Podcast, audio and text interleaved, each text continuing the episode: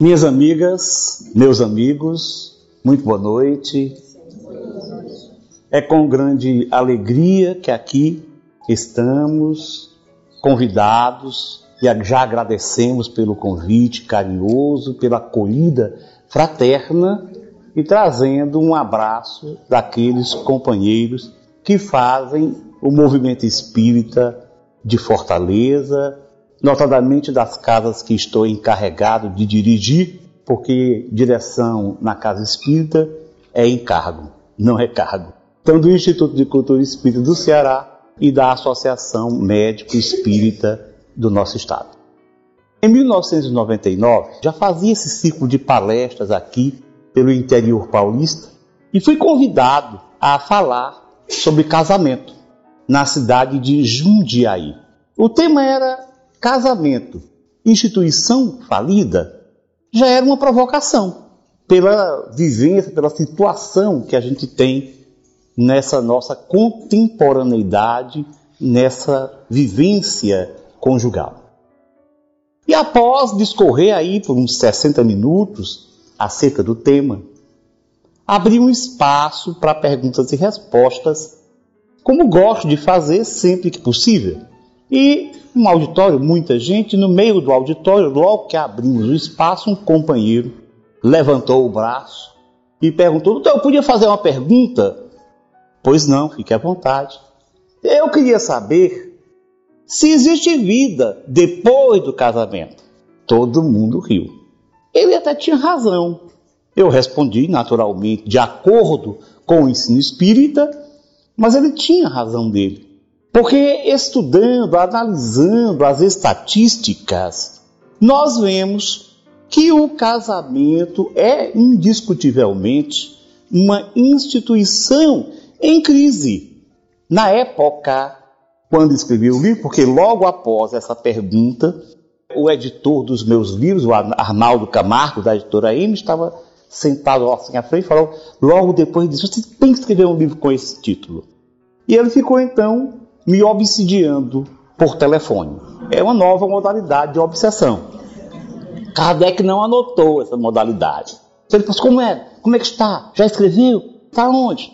E de maneira que um ano e meio depois, em 2001, surgiu a primeira edição do livro com esse título. Existe vida depois do casamento?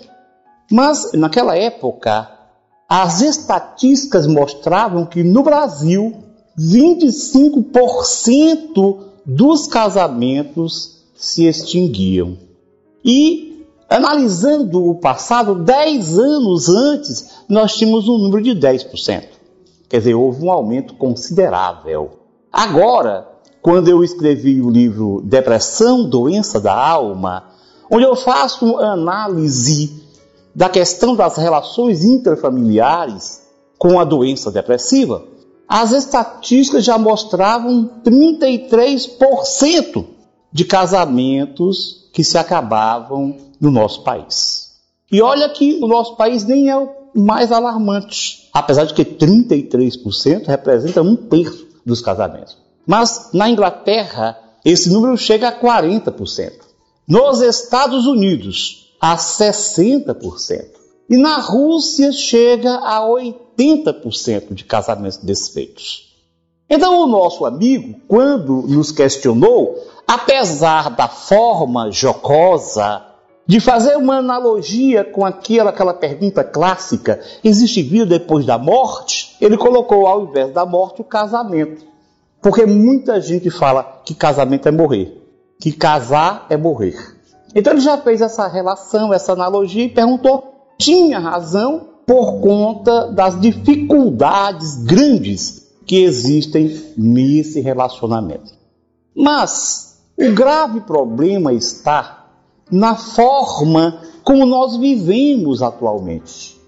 Os tempos mais próximos de nós, nessa era contemporânea, eles se caracterizam por uma vivência de materialismo os valores, mesmo em países como o nosso, que tem um grande número de espiritualistas, e como os Estados Unidos também, com as mesmas estatísticas espiritualistas, mesmo nesses países, vivemos nós sob a regência dos valores materialistas. Nós somos levados, envolvidos por essas consequências de busca materialista. Isso fez com que houvesse um esvaziamento da família, porque o egoísmo, que já é um sentimento há muito em nossas intimidades, esse egoísmo ele se concentrou e se intensificou, porque ele ganhou terreno fértil para o seu desenvolver. E é dessa forma que nós temos todas as instituições que têm valores morais ruírem. Porque o homem, o ser humano, está cada vez mais aprisionado nesse egocentrismo e, consequentemente, despreocupado com o próximo. Além disso, nós também vamos encontrar que até pelo próprio progresso, vamos ter a mulher assumindo uma condição de liberdade, que é muito positivo, segundo os espíritos, mas isso acabou, por conta do egoísmo, criando um outro mal-estar. É porque antes as mulheres, como não tinham liberdade suficiente, elas acabavam tendo que aturar o comportamento grosseiro dos homens, dos maridos. E depois que assumiram a responsabilidade, que se inseriram no mercado de trabalho, que passaram a ter condições de manter a si e aos filhos, a mulher, obviamente, passou a ser muito mais exigente em relação ao marido. Por consequência, os casamentos acabam muito mais. Na minha pesquisa feita há coisa de 11 anos atrás, nessa pesquisa a gente viu que a maior parte dos casamentos desfeitos que vão para a justiça, que vão para a discussão, quem inicia é a mulher. Por quê? Porque a mulher começou a não aceitar mais aquela situação em que vivia. E os homens continuaram grosseiros também. Isso fez com que a possibilidade de o casamento dar certo se reduziu. Essa vivência atual, a dificuldade de manter-se casado, além do egoísmo, ela encontra também numa insatisfação da criatura humana. Vocês já perceberam que nós, seres humanos, temos uma tendência para estarmos sempre insatisfeitos com as coisas? Por exemplo, a criança quer ser adulta. O adolescente quer ser criança, ora quer ser criança, ora quer ser adulto. Fica ciclando. Quando lhe convém ser criança, quer ser criança. Quando lhe convém ser adulto, quer ser adulto. Os adultos querem ser crianças. E assim vai. As pessoas de terceira idade querem ser jovens. Os mais jovens querem ser mais maduros. E assim, ninguém nunca está satisfeito com a sua situação. Essa insatisfação também gera um problema, porque a pessoa não quer casar, porque acha-se sempre ainda sem, sem condições de casar. Muito embora no íntimo de cada um de nós exista uma busca pela felicidade. E no íntimo também de cada pessoa existe uma busca pelo casamento. Agora, racionalmente, as pessoas utilizam o egoísmo para atropelar essas ansiedades, essas buscas, esses interesses mais profundos. Então, por conta disso, as pessoas também vão adiando. Existe um grande número de companheiros no mundo que dizem que não querem casar, porque estão muito bem como estão, solitários. Só que a solidão é o mal do nosso tempo, dos nossos tempos. É o mal dos dois últimos séculos, o século XX e o século que nós estamos. Nós vivemos, eu digo no meu livro, existe vida depois do casamento, que nós vivemos solitários em meio à multidão. E a solidão adoece. Os estudos científicos têm demonstrado que as pessoas solitárias morrem mais cedo, adoecem mais, e quando adoece a coisa fica mais complicada. Então, estar solitário, apesar de parte da população mundial entender que é o melhor, está cada vez mais se provando como sendo algo nocivo, porque nós não nascemos para viver solitários. De tal maneira que os casamentos, e essa é a outra razão, uma razão fundamental para a extinção, para as separações conjugais, os casamentos, eles são em boa parte, na grande maioria, de causa material. A gente pode classificar os casamentos, numa visão espírita, como sendo casamentos materiais, casamentos expiatórios, casamentos provacionais e casamentos felizes. O professor José Herculano Pires, um dos maiores defensores da doutrina espírita em nosso país, dizia que tinha graf, sofria de grafomania, porque ele escreveu mais de 80 livros enquanto encarnado. Um dos seus livros, chamado Pesquisa sobre o Amor, ele diz que a maioria dos casamentos do nosso mundo, a maioria é do tipo casamento material. E o que é um casamento material? É aquele cujos objetivos são exclusivamente materiais. Quer dizer, não se leva em consideração outra coisa senão a questão material. Muitas vezes a questão material é o corpo. Hoje nós estamos cada vez mais corporocêntricos, vivendo apenas na dimensão do próprio corpo. E aí, nessa corporocentricidade, as pessoas, quando olham para o outro, olham para o corpo. E quando estão envoltos com a ideia do casamento, olham para o corpo do outro ou da outra e já se empolgam com o corpo. Então veja, a mocinha vê aquele rapaz jovem, forte, musculoso, testosterona saindo pelos poros, e ela então se apaixona pelo seu corpo. Assim acontece o contrário. O rapaz vê a menina jovem, a pele acetinada, as curvas muito bem definidas, delineadas, e ele se apaixona pelo corpo dela. Só que nós sabemos que a matéria ela é perecível. O nosso corpo se modifica ao longo dos anos. Eu, por exemplo, não tinha esta barriga quando eu tinha lá os meus 20 anos, 30 anos. O Sérgio era um rapaz cabeludo, uma vasta cabeleira. Vocês vejam que nós estamos reduzidos hoje. Então, com o tempo, o corpo vai se modificando. Se a pessoa casou com o corpo, não é mais aquele corpinho que ela tinha ou que ele apresentava. E perde-se o interesse. Então, antigamente, quando ela olhava assim para o rapaz, olhava para a moça e dizia, mas que gatinha. Hoje fala assim, mas que sarada. Mas ainda quem fala gatinha. E ela olhava para ele e dizia, mas que gatão. Depois que passam os anos, ela olha para ele e diz, mas que porcão! Mas ele retribui. Olha, mas que onça! Então muda o animal, deixa de ser aquele outro. Por quê? Porque o objetivo do casamento foi material. Quando o objetivo não é a conta bancária, então depois que casa, que divide os números, fica tudo certo. Porque não há objetivos espirituais, emocionais, afetivos, ou pelo menos esses objetivos maiores são relevados a um plano mais que secundário.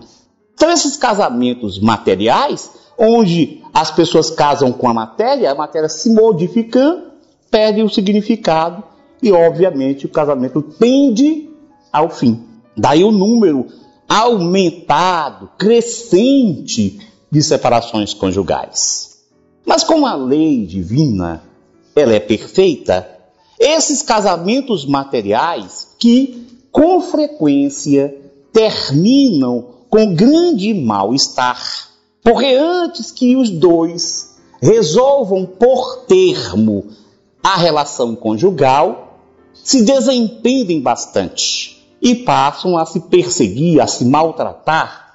E nessa, nesses maus tratos, essas perseguições de parte a parte, cria-se um ódio, um ressentimento, mágoa. São poucos os casamentos que se extinguem em que os dois seguem sem mágoa um do outro. a maior parte, boa parte dos casamentos, no mínimo, tem alguma mágoazinha, um ressentimento. Mas a lei, eu dizia, a lei divina, ela é perfeita. Nós não podemos nos libertar daquilo que criamos, porque existe uma lei de causa e efeito. Tudo o que nós fazemos, recebemos de volta. Óbvio que essa lei tem por finalidade ajudar-nos a tomar consciência daquilo que não foi bem feito. Ela é educativa, ela não é punitiva. Deus não quer nos punir, não quer nos maltratar, mas Ele nos dá, dentro da pedagogia divina, como elemento bastante para a tomada de consciência do que se fez, tanto positivamente, para reforçar essas ações, quanto negativamente para corrigir esses passos, ele nos dá a lei de causa e efeito. Então, essa lei de causa e efeito faz com que esses mesmos que hoje se desentenderam e mantiveram mágoa e ressentimento encontrem-se em outras experiências. E então vêm os chamados casamentos expiatórios. Por quê? Porque os dois precisam se unir para resolverem as pendengas do passado. Aí vem uma pergunta: mas se são dois espíritos que têm lá os seus litígios, como é que eles vão reagir nesse encontro? Como que eles vão então aceitar um ao outro? Ora, quando não aceitam espiritualmente, porque nós sabemos, o Espiritismo nos ensina que nós podemos planejar as reencarnações e tomamos consciência do que é necessário por isso, às vezes, a gente fala assim, mas como é que eu fui escolher isso? Só que com o espírito, nós temos uma visão mais ampla, diferenciada. Quando nós nos internamos no corpo físico, então nós ficamos muito horizontalizados e ficamos vendo o que é positivo materialmente falando. Mas como espíritos, nós sabemos que alguns esforços e algumas situações mais difíceis são importantes para o nosso crescimento e para a nossa felicidade futura. Então, quando planejam, aqueles espíritos aceitam vir, mesmo com as diferenças, e até por conta das diferenças, aceitam vir para o mundo físico e se encontrarem e comporem uma nova relação, comporem uma nova família. Mas mesmo quando a reencarnação é compulsória, ou seja, quando esses espíritos não participaram do planejamento, também existe a lei divina que funciona fazendo com que os dois se aproximem. Como é que isso aconteceria? Hoje, os cientistas têm demonstrado que quando nós estamos apaixonados, no nosso cérebro ele prioriza algumas áreas e a participação, a predominância de algumas substâncias químicas. Essa é a chamada teoria química da paixão. Essa, como é que funciona? Quando você se depara com uma pessoa, e aí, do ponto de vista espírita, como é que nós podemos entender o que acontece? Cada um vem com o dispositivo perispiritual pronto para liberar essas reações no cérebro. Porque você tem a necessidade no perispírito. E o perispírito se relaciona com todo o corpo, inclusive com o sistema nervoso. Então, quando a pessoa se relaciona, seja à primeira vista, seja paulatinamente, acontecem modificações energéticas, fluídicas no perispírito, ativando as suas necessidades evolutivas que repercutem no cérebro, fazendo com que algumas regiões cerebrais liberem em grande quantidade substâncias químicas chamadas de neurotransmissores, que são produzidas pelos próprios neurônios, especialmente a noradrenalina, a dopamina e a feniletilamina. Essas três substâncias químicas passam a predominar e elas determinam fisicamente uma sensação de apaixonamento. É por isso que quando a pessoa está apaixonada, fica assim, sem pisar no chão. Tudo é bem, tudo é ótimo. Passa a ser aquele tempo enorme no telefone, falando baixinho que ninguém entende. Só eles entendem, eu lembro. Eu lembro que alguns anos atrás, o meu irmão mais novo era solteiro e eu já casado. E uma vez liguei para minha mãe, para casa da minha mãe, onde ele morava, e aconteceu que a linha cruzou. Ele estava ao telefone conversando com a namorada. E eu fiquei tentando ver o que era que estava acontecendo, porque era tão baixo que os dois falavam que eu não entendia nada. Eu falei assim, Fernando, ele tomou um susto. Eu falei, fica calmo que eu não ouvi nada, só o sussurrar de vocês. É uma coisa quase de perispírito a perispírito. Então esse apaixonamento ocorre de tal maneira que a pessoa às vezes fica assim, meio enseguecida. Por exemplo, você fala assim, olha, a mãe, que costuma dizer isso? Meu filho cuidar da sua mulher, sua noiva, não sabe nem cozinhar. Eu não quero ela para cozinhar. E ainda acontece assim o contrário, quando é o rapaz, às vezes bebe, a mãe de meu, minha filha, seu marido, seu namorado, bebe demais. Ela assim, bebe só dois dedinhos. A pessoa fica assim meio enseguecida. É preciso ter cuidado para poder analisar muito bem. Mas dizem os estudiosos dessa neuroquímica da paixão que dois a três anos após há uma mudança da predominância dos neurotransmissores. E os neurotransmissores que vão predominar são neurotransmissores que causam uma quietude, uma serenidade, que são as, os neurotransmissores do grupo das endorfinas. Então muda. Quer dizer, fisicamente, claro que nós sabemos que tudo isso tem a ver com o espírito e com o perispírito, que tem o registro das nossas necessidades para a reencarnação. Então é assim que esses casamentos expiatórios se fazem. A espiritualidade, a vida, dão ali cerca de dois, três anos para eles se ajeitarem. Com o apaixonamento, para se aproximarem, para criarem laços mais fortes, que é para poder suportar as diferenças quando a coisa fica realmente efetivada.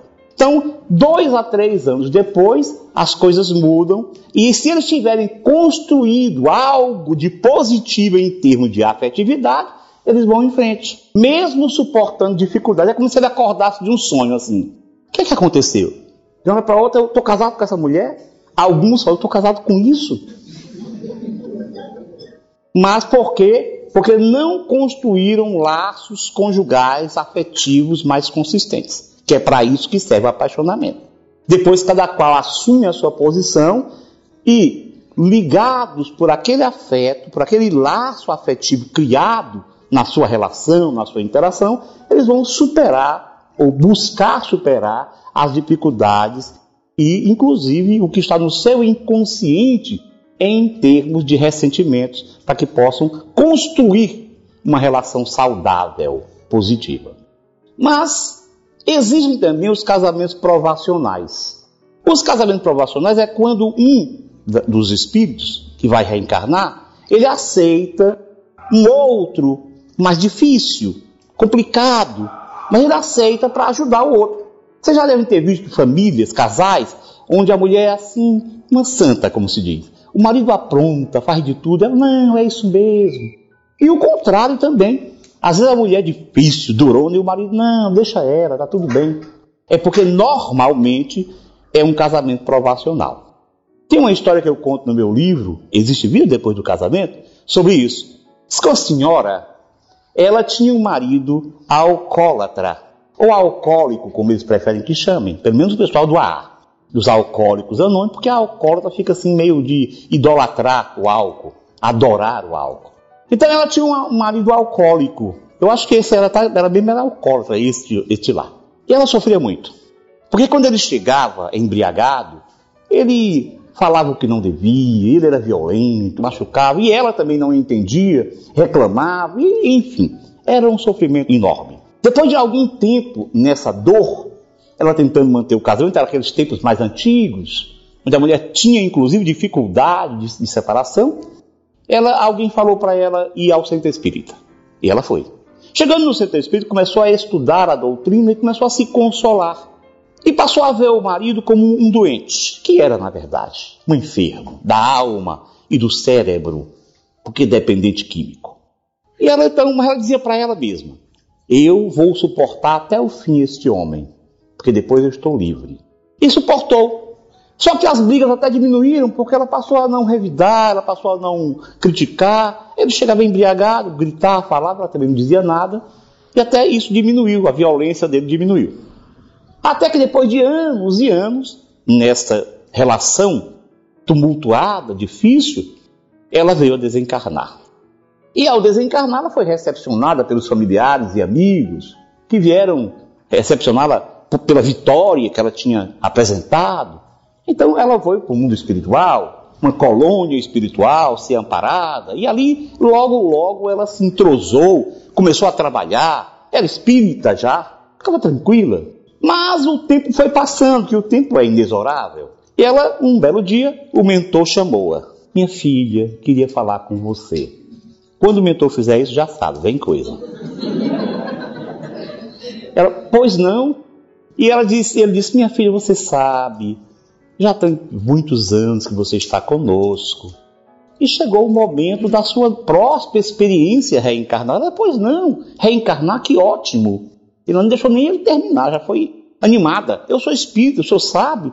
Então eu sei bem como é que é isso, pode contar comigo. Vamos lá planejar? Ele disse, sim, vamos. Mas eu queria lhe fazer um pedido. Aí pedido de mentor é pior. Aí ela já ficou um pouco receiosa.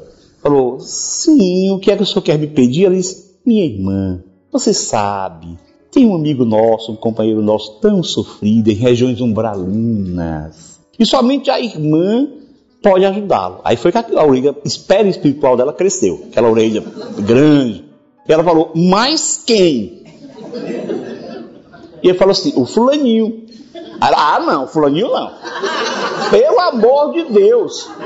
Eu já disse que eu ia suportá-lo até o último dia. Agora não dá. Ele disse, mas minha filha, aquela outra encarnação era uma experiência expiatória. Você vai agora para provacional. Ela acabou vindo para provacional. E assim é o casamento provacional. Esses casamentos provacionais são casamentos em que o espírito que atura as dificuldades do outro, as dificuldades maiores do outro, esse espírito está consolidando aprendizados, demonstrando que é capaz de tolerar, de perdoar, de compreender. E aí nós temos, além desses casamentos, os casamentos felizes. Os casamentos felizes são aqueles de espíritos com grande afinidade.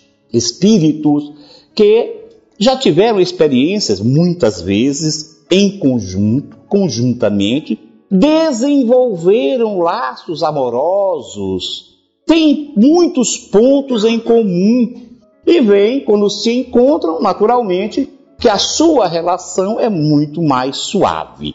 Não é que não tenha nenhum, nenhuma rusga, tem sempre. Porque nós não somos espíritos tão elevados assim, pelo contrário. E claro que são espíritos diferentes. Têm pontos em comum, mas são diferentes. Porém, as dificuldades são muito menores. E eles conseguem superar toda essa problemática em função do que tem de comum, em função das suas afinidades. É importante lembrar que esses espíritos são chamados de almas afins, pela afinidade que possuem. Não confundir com almas gêmeas, porque na verdade existem algemas. Mas as algemas são nos casamentos expiatórios. Almas gêmeas, da forma como se pensa, não existe. Porque quando se fala em alma gêmea, se imagina dois espíritos que foram criados um para o outro. Metades eternas.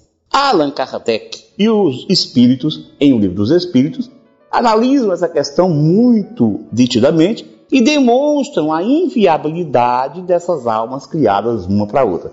Na verdade, isso tem muito mais base na mitologia grega, quando os seres que foram criados, parte masculina e feminina, eram por castigo de Zeus, eles eram divididos em dois e ficam em busca da, da sua metade de encarnação em encarnação do ponto de vista espírita, não existem almas gêmeas, existem almas afins, almas que se dão muito bem, que têm essas afinidades. Então, esses são os casamentos felizes. Mas nós sabemos que a maior parte dos casamentos, a gente já falou, é do tipo material. Esses espíritos que já resolveram agir dessa maneira precisam, obviamente, lembrar que assumir, na hora que se você assume alguma coisa, você tem que resolver a questão. Porque se você não fizer agora, tem que deixar para outra encarnação. Alguém falar, ah, na outra encarnação, não não. Nem aceite. Aceite. Aceite. Sabe por quê? Porque é pior se ele vier como seu filho. Porque se for marido ou esposa, você ainda pode, se não aguentar, separar. Mas se for filho, é para a encarnação toda e mais algumas. Não tem jeito. Então eu digo, aceite vir como marido ou como esposa mesmo. É melhor. Mas claro que se a vivência de espiritualidade estiver presente nessa família, vai ser mais fácil. Se os dois resolverem assumir o seu lado de espiritualidade, de religiosidade, isso fica mais fácil. Daí, aquela prática do evangelho no lar é de extrema importância para criar um clima de serenidade, de equilíbrio e de parceria. Quando a família se reúne periodicamente e se sugere que isso seja feito a, pelo menos uma vez na semana, se toda a família se reúne para estudar o Evangelho de Jesus, no chamado culto do Evangelho no lar, se cria uma possibilidade maior de respeito e tolerância, porque você abre a porta para Jesus, abre a porta para a espiritualidade. O que nós temos feito normalmente é abrir a porta para a espiritualidade, porém inferior. Porque de acordo com o que se pensa, de acordo com o que se faz, de acordo com o que se prioriza no cotidiano, as relações são naturais. Não tem como preservar a família, o núcleo familiar, o interior do seu lar, da ação dolorosa, intempestiva e violenta dos espíritos ainda inferiores, se nós só dizemos de boca para fora. Daí o evangelho no lar, o culto do evangelho no lar, deve ser uma prática para todos os espíritas e cristãos que buscam manter essa serenidade no lar. Porque então não é uma coisa mágica. Tem pessoas que falam assim: ah, vamos fazer o evangelho para o espírito ir embora. Também não funciona assim, não.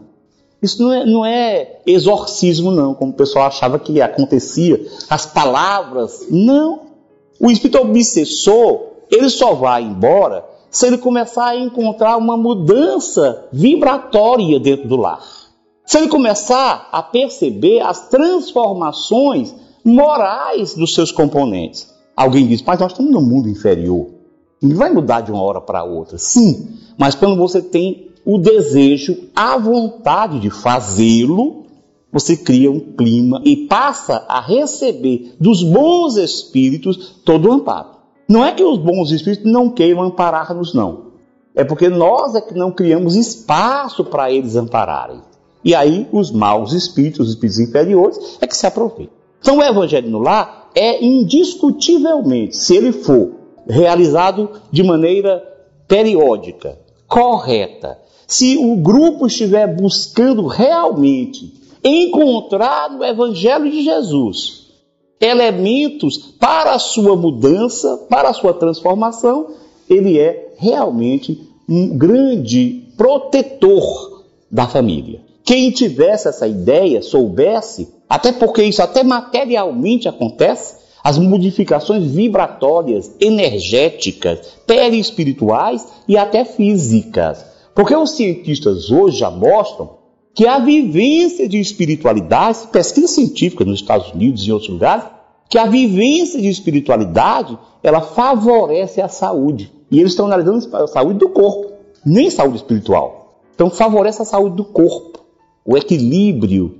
Então, o evangelho no lar é um dos grandes preservativos do casamento, de uma vivência positiva, do melhor aproveitamento da relação, por quê? o casamento, a vida conjugal, a construção da família são ações imprescindíveis para o nosso crescimento espiritual. É dentro do lar que nós construímos as nossas possibilidades maiores de convivência e vivência na sociedade. Produzindo aquilo que se espera de nós. O espírito Emmanuel, o mentor espiritual do Chico Xavier, no livrinho chamado Luz no Lar, ele fala sobre isso. Ele disse que quando o evangelho é realizado em casa, é que nós temos as maiores possibilidades de amparar os que estão fora, de vivenciar a caridade na sua forma maior. No meu livro, O Existe Vida Depois do Casamento, eu faço também, além do evangelho no lar, que a gente já sabe que é imprescindível, algumas sugestões que eu chamo de sugestões para a saúde do casamento. A primeira delas, óbvio que todas elas, antes de começar a amarrar cada uma delas, todas elas precisam ser estruturadas, amparadas pelo diálogo. Um dos graves problemas que nós vivemos nos nossos tempos, por muitas razões, pelo egoísmo, pela falta de tempo e tudo mais, um dos grandes problemas é a falta de diálogo. Se diz, quando se estuda comunicação, que comunicação significa pôr em comum tudo que eu quiser pôr em comum, eu estou comunicando. Eu comunico uma ideia para você. Você recepciona e entende o que eu digo. Pode compartilhar a minha ideia ou não. Mas para comunicar, eu preciso levar até você a minha ideia. Então se diz que a maior parte dos problemas no mundo, inclusive guerras, é por falha na comunicação. Então o casal precisa criar essa possibilidade de comunicar, que é o diálogo. Comunicar não é só eu passar para você. Mesmo os estudos de comunicação mostram que eu preciso, quem comunica precisa repassar a ideia e perceber se o outro entendeu a ideia. Então, o diálogo é imprescindível. Eu às vezes fico pasmo com muitos casais que não têm diálogo, não se conversam, ou então é um monólogo. Só eu falo daqui para lá e não ouço de lá para cá. O diálogo é que vai fazer com que se entenda a relação. Ele está, portanto, na base dessas sugestões benéficas para a saúde espiritual. Claro que não existe nenhuma uma mágica nisso tudo, e as minhas sugestões são baseadas nas relações de outras pessoas com quem converso, casadas, e com a minha própria, como casado há bastante tempo há pelo menos 28 anos. Pouco tempo, né? 28 anos. Então a primeira dessas sugestões é respeito. Não se pode ter nenhuma relação sem respeito. Cada um precisa respeitar o outro como pessoa, como individualidade. Porque quando nós casamos, nós passamos a ser três: eu, ela e o laço conjugal. Mesmo antes de nascerem os filhos, há um ponto de encontro entre os dois, que é esse elo conjugal. Elo conjugal que precisa ser cuidado como uma plantinha, para que ele possa se manter sempre vicejante sempre verde, sempre vivo. Então, o respeito é entender que o outro é uma individualidade, é compreender as suas diferenças, as suas características, é deixar que ele possa ser ele mesmo ou ela mesma. Óbvio que, como existe um elo conjugal, os dois têm que refletir no que podem ou não realizar para que não agridam esse elo conjugal. Mas o respeito pelo outro, o entendimento que o outro é uma pessoa, a gente tem uma tendência assim, é a minha mulher, pronto, é a minha. É o meu marido. Já passa a ser possessivo. Não é. Nós não somos de ninguém. Nós estamos casados. Não existe isso de ninguém pertencer a ninguém. Os filhos não são nossos. Os filhos são de Deus, como nós também. Os filhos estão nossos filhos, como já dizia um poeta libanês, o Gibran Khalil Gibran. Então, é, os filhos não nos pertencem, eles pertencem à vida, como ele diz, ou seja, a Deus. Então, é respeito. Segundo, afetividade. A alma requer carinho, carícia. A alma se alimenta disso. Nós somos espíritos, almas, como dizem os espíritos em um livro dos espíritos, porque somos espíritos encarnados. Então a alma precisa de afeto, de carinho, de carícia. Mas o que ocorre muitas vezes no casamento é que a pessoa, no começo, na paixão, amorzinho para aqui, amorzinho para lá, benzinho para lá, beijinho aqui, beijinhos lá. Depois que passam alguns anos, fala. Ele fala assim: Ah, ela já sabe que eu a amo. Como que ela sabe? Ela pode até saber, mas é bom ouvir. Quem é que não gosta de ouvir eu te amo? Puxa, eu gosto muito de você. Quem não gosta? Agora eu pergunto, não responda. Eu pergunto aqui, nos casais, faz quanto tempo que você não diz para o seu marido, ou você não diz para sua esposa, eu te amo? Quanto tempo? Se fizer um tempo maior, precisa repensar. Porque essa coisa de falar assim, ele sabe ou ela sabe que eu amo, que eu a amo, isso não funciona. Na prática, é preciso viver isso. Se você tem, não é mentir, não é inventar história assim de uma hora para outra, eu te amo, sem ser. Porque se não for verdadeiro, não vai ecoar. Mas no momento que você sentir necessidade, não fica com vergonha, não. Porque muita gente, depois de alguns anos, fica receioso. Eu vou dizer que eu a amo e ela vai ficar toda cheia. Não, não. Diga, seja sincero. Eu te amo. Então, afetividade. É preciso cultivar o afeto nas relações e na relação conjugal. Além disso, é preciso também valorizar o parceiro. Quantas vezes a gente só vê, a gente tem uma, uma mania, um defeito horrível, de só enxergar nos outros o que está errado. Tem uma história, uma tela toda branca com um pontinho preto, perguntou, o que, é vocês estão vendo aí? Um ponto preto. A tela enorme, branca, ele viu só o ponto preto. Assim nós fazemos também. Nós entendemos que o parceiro ou a parceira tem valores imensos, mas a gente só sabe centralizar no defeito. Não é que a gente não possa discutir os defeitos, discutir, diálogo, conversar, mas valorize o que a pessoa tem de positivo. Lembre-se de dizer, puxa, mas você faz isso tão bem. Porque alguém pode depois dizer para ele ou para ela. Nós temos, estamos num mundo de alta competitividade e de ética muito baixa. Então chega o pessoal, vê o seu marido ali, a deriva e tudo, vê a sua esposa também a deriva, e especialmente que hoje todo mundo trabalha, passa muito mais tempo fora de casa. Então você passa muito mais tempo com os amigos do que com o marido ou com a esposa. Então chega lá alguém e começa a dizer isso. Ah, poxa, você é muito bom, positivo, isso, aquilo e tal. E a pessoa vai se empolgando com isso. Então faça isso. Valorize o seu parceiro, valorize a sua parceira. Não deixe por menos. Não veja só defeitos. Observe, analise, estimule as virtudes. Um outro conselho é tolerância. Há uma dificuldade muito grande de tolerar o outro. Então comece a pensar: eu tenho os meus defeitos. Todos têm defeitos. Nós estamos no mundo de expiações e provas ainda. Alguns, inclusive, têm que ir para outro canto, porque não conseguem chegar a um estado para manter-se no mundo que está por vir há pouco tempo, algum pouco tempo, não assim amanhã, mas pouco tempo, o mundo de regeneração. Então, seja tolerante. Ser tolerante não é ser conivente. Muita gente confunde essas coisas. Pensa que ser tolerante é ser conivente, é aceitar o que o outro fez de errado. Ser tolerante é compreender que o outro tem limites como a gente tem também. Óbvio, deixa para depois a, a, conversa, o diálogo. Imagina, alguém chega aqui com um defeito à tona e você já reclama, já parte para a discussão. Não se chega a, a, a nenhum lugar, só a dissensão. Então, deixe passar o momento, depois conversa. Olha, aquilo que você fez ontem, você lembra? Puxa, eu não gostei por isso, por isso. Vamos discutir, vamos conversar. Então, tolerância. Um outro conselho é a atenção. Como eu falei, nós vivemos num mundo, boa parte das pessoas, vivem num mundo onde a família, a casa, o lar é o lugar onde menos se encontram. Chegam no final do dia, já de noite, saem muito cedo, passam o dia fora e chegam para dormir. Oi, oi, oi, oi, bom dia, bom dia, bom dia. Então, nem se olham direito. Em algumas circunstâncias, a gente tem visto casais que não percebem as dificuldades que o porque o outro está passando.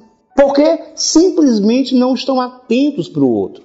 Então se acostume a olhar nos olhos, a olhar para a pessoa, a dar uma atenção, mesmo que o seu tempo seja curto. Procure prolongar o mais possível e comece a dar atenção ao parceiro, à parceira, para que você possa, inclusive, participar do seu mundo íntimo. Então, atenção, busque estar ligado, Busque, eu repito, olhar nos olhos, sentir a pessoa. Além disso, nós temos um outro conselho que é fidelidade. Ainda hoje, boa parte dos casamentos desfeitos são por infidelidade. Agora, existe alguém que gosta de ser traído? Ninguém, só se for alguém doente, enfermo. Puxa, que bom que a minha mulher traiu. Não tem isso. Então, se nós não queremos ser traídos, por que traímos? Por que essas aventuras? Significa que alguma coisa não vai bem em mim ou na família. Então, seja fiel. Busque não ultrapassar esses limites que são tão, é, tão tentados no dia a dia, por conta dessa vida de sexualidade que não tem objetivo, que o único objetivo é a questão material, é a sensorialidade, é o prazer. E que é vazia por isso mesmo. Então, fidelidade conjugal. Outro dos conselhos é interesse sexual. Com o tempo, acontece muitas vezes que o casal vai perdendo o interesse sexual. Ora, nós ainda somos de um mundo onde a sexualidade, a genitalidade, é uma forma de expressão, ou é uma das formas de expressão do amor. E se você pensa que o seu parceiro a sua parceira não precisam de sexo, está enganado. Óbvio que cada casal, cada pessoa tem as suas características. Essa questão do número de relações sexuais varia de casal para casal. E obviamente varia com o tempo. Uma coisa é você estar casado 20 anos, está casado já com 50, 60 anos. Isso muda. Mas não pode se simplesmente achar que o outro não é, não é um, um ser sexuado. Então, mantenha o interesse sexual. Porque, eu repito, no casal, a sexualidade, o intercurso sexual tem por objetivo aproximar, manter uma intimidade maior. Então, interesse sexual. Um outro conselho: seja amigo ou amiga do seu marido, da sua mulher. Eu uma vez eu comentava algo assim e um companheiro falou assim: "Esse negócio de amizade não dá certo não. Como é que eu posso ser amigo dela?" Claro, óbvio. Quanto mais você for amigo ou amiga do parceiro ou da parceira, mais a sua interação se faz produtiva e prazerosa. Amizade e vivência sexual, por exemplo, não são coisas separadas não. Pelo contrário, são melhores, favorecem. Quer dizer, o amigo, eu fico também às vezes tonto em ver casais que não têm essa amizade. A mulher é a mulher, como se fosse um objeto. Amigos, amizade dentro da família, há a necessidade de vivenciarmos esses sentimentos de fraternidade. Então não pode ser, não é algo exclusivo, não. Seja amigo. Um outro conselho é cumplicidade conjugal. Muitas vezes o casal tem filhos e eles acabam ficando tão preocupados com os filhos que passam a se descuidar da sua relação. Eu já tenho visto mulheres com ciúme do marido, esse homem só quer saber do filho agora, pronto. E o contrário, maridos com ciúme da mulher, por causa dos filhos. Óbvio que nós sabemos que os filhos, quanto menores forem, mas sempre precisarão de um apoio, de um cuidado, de um tempo que cada um dos editores dedique para eles. Mas é preciso não se descuidar do grupo, da, interação conjugal. Então crie momentos para que vocês dois estejam juntos, sozinhos. Uma vez você pode conversar, brincar um com o outro, sair, passear, ir para o cinema, não sei para onde, visitar amigos. Tem esse instante. Não se esqueça de manter o que eu chamo de cumplicidade conjugal. Ser cúmplice na conjugalidade significa discutir a relação, discutir a família, mas discutir num bom sentido. Numa vivência você tem espaço para isso. Lembre-se que os filhos precisam que os pais estejam bem. Quanto melhor for a relação dos pais, mais lucram os filhos. Então mantenham uma cumplicidade conjugal. E além disso, cuidado com a aparência e o comportamento. Há uma tendência de, com o tempo, a pessoa se despreocupar com a aparência. Chega então o marido em casa e a mulher está ali toda desgrenhada, os cabelos lá, a roupa suja. De óleo, não sei do que e tudo. Eles tentam a televisão, entra a televisão, entra na nossa casa todo dia, e a gente muitas vezes achando que está tudo bem e não está. Ele começa a assistir a novela, aí aparece lá, vamos supor, quem é uma atriz bonita que vocês acham? Ninguém sabe, nem assiste novela aqui, não é? Então, atriz fulano. Quem é? Ninguém falou, a Gabriela é a Juliana.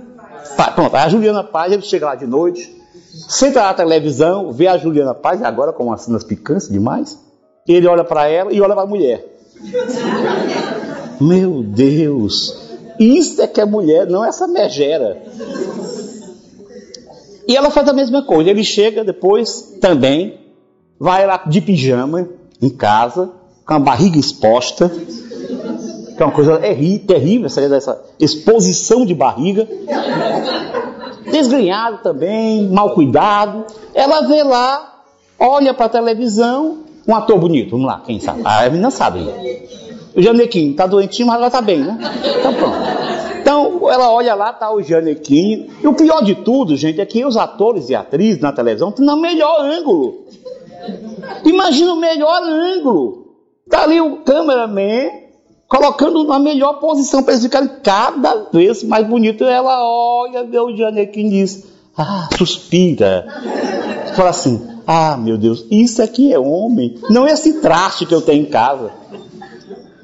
Então, tenha cuidado, não é que você vai agora eh, estar cheia de brincos e não sei o que e tal. Não, mas tenha cuidado, mantenha uma aparência boa, um comportamento positivo, tanto a mulher quanto o homem, que é para poder não desestimular. Afinal de contas, ele chega e faz essa, essa comparação e complica.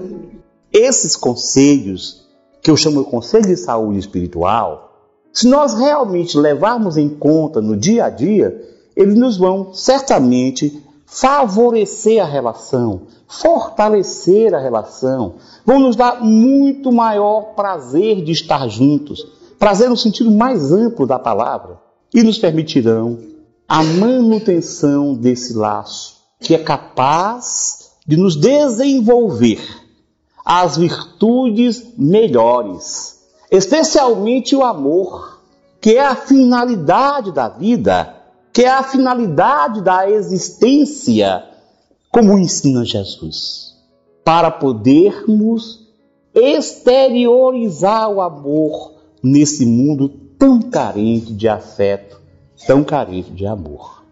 Que cada um, então, procure dar o máximo de si para favorecer a construção da felicidade dos seus componentes familiares, dos seus companheiros. Porque é somente quando fizermos os outros felizes que nos habilitaremos a ser felizes de nossa parte. Muita paz a todos.